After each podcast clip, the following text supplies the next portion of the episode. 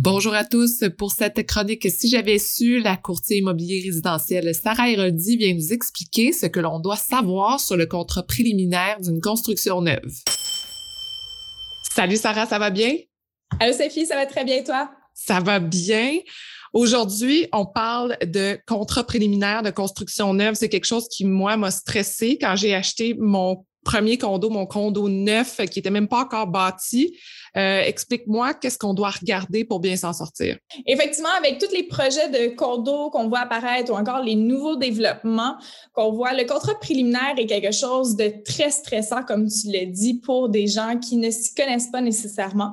Donc aujourd'hui, on va aborder ça pour mieux vous outiller lors de votre achat en répondant à cinq questions que je reçois le plus fréquemment de la part de mes clients. Donc, un contrat préliminaire, c'est une promesse d'achat entre une personne qui désire acheter un immeuble neuf, bâti ou à bâtir d'un contracteur promoteur.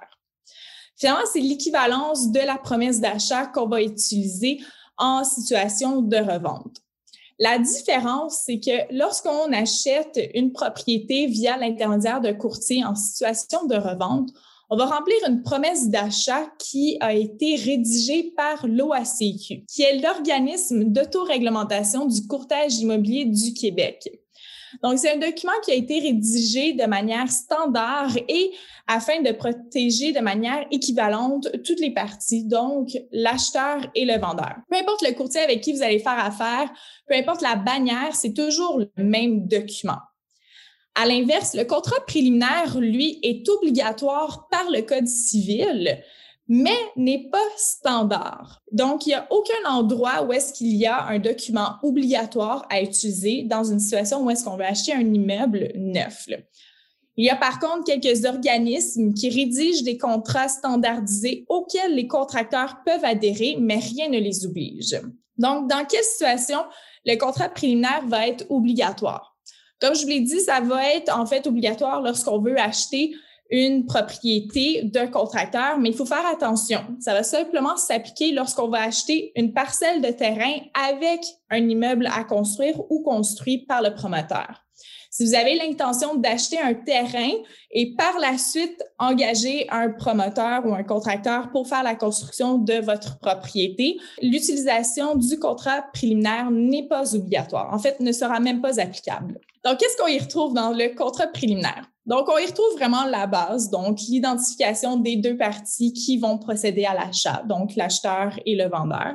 L'objet du contrat, une maison ou encore un condo, l'unité à laquelle il est visé, le prix d'achat également, la superficie, le délai de livraison, les conditions des différents versements. Et là, je dis vraiment les conditions des différents versements et c'est important à tenir en compte parce que dépendamment si vous achetez une maison ou un condo, les délais peuvent s'étirer. Surtout dans les projets de condo, des fois, on peut voir euh, que vous signez un contrat préliminaire deux ans avant la livraison de votre, de votre unité. Et même, j'ai déjà vu des contrats de livraison trois ans à l'avance. Au fil des ans, vous allez avoir plusieurs versements à faire, dépendamment l'avancée de la construction. Et il faudra être préparé à ça. Une question qu'on me pose fréquemment, étant donné qu'on peut signer des contrats aussi d'avance avant la livraison d'un immeuble, est-ce qu'on peut changer d'idée? Est-ce qu'on peut se retirer? La question, elle est légitime. Oui, on peut se retirer, mais pas tout le temps. En fait, selon le Code civil, le contracteur a l'obligation d'inclure une clause de dédit de 10 jours unilatéralement pour l'acheteur. Donc, vous pouvez vous retirer, mais seulement 10 jours suite à la signature du contrat préliminaire. Or, il faut tenir en compte que si un acheteur exerce son droit de dédit, le contracteur peut imposer une pénalité. Après 10 jours, si vous n'avez pas utilisé votre droit de dédit, vous êtes légalement obligé de procéder à la transaction et de vous rendre au bout. Donc, la dernière question qui revient fréquemment, quelles sont les précautions à prendre avant de signer un contrat préliminaire? Eh bien, c'est comme n'importe quel contrat.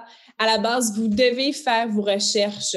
Faites vos recherches sur c'est qui le promoteur, c'est quoi les projets passés, ses licences RBQ, si elles sont toujours d'actualité ou quoi que ce soit.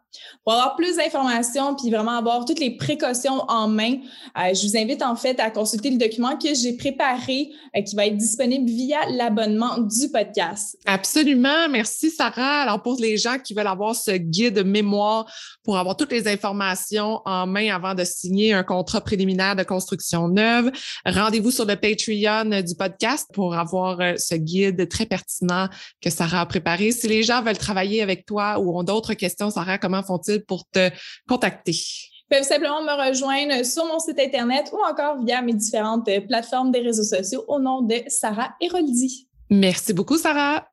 Merci à toi. Merci d'avoir écouté l'entrevue jusqu'à la fin. J'ai énormément de gratitude pour votre présence et j'espère que vous êtes totalement inspirés. Si vous voulez garder contact, rendez-vous sur le Instagram de Femmes de Fer et vous pouvez également vous abonner au Patreon de Femmes de Fer pour encourager l'équipe à produire encore plus de contenu pertinent pour vous. Je vous souhaite une magnifique journée.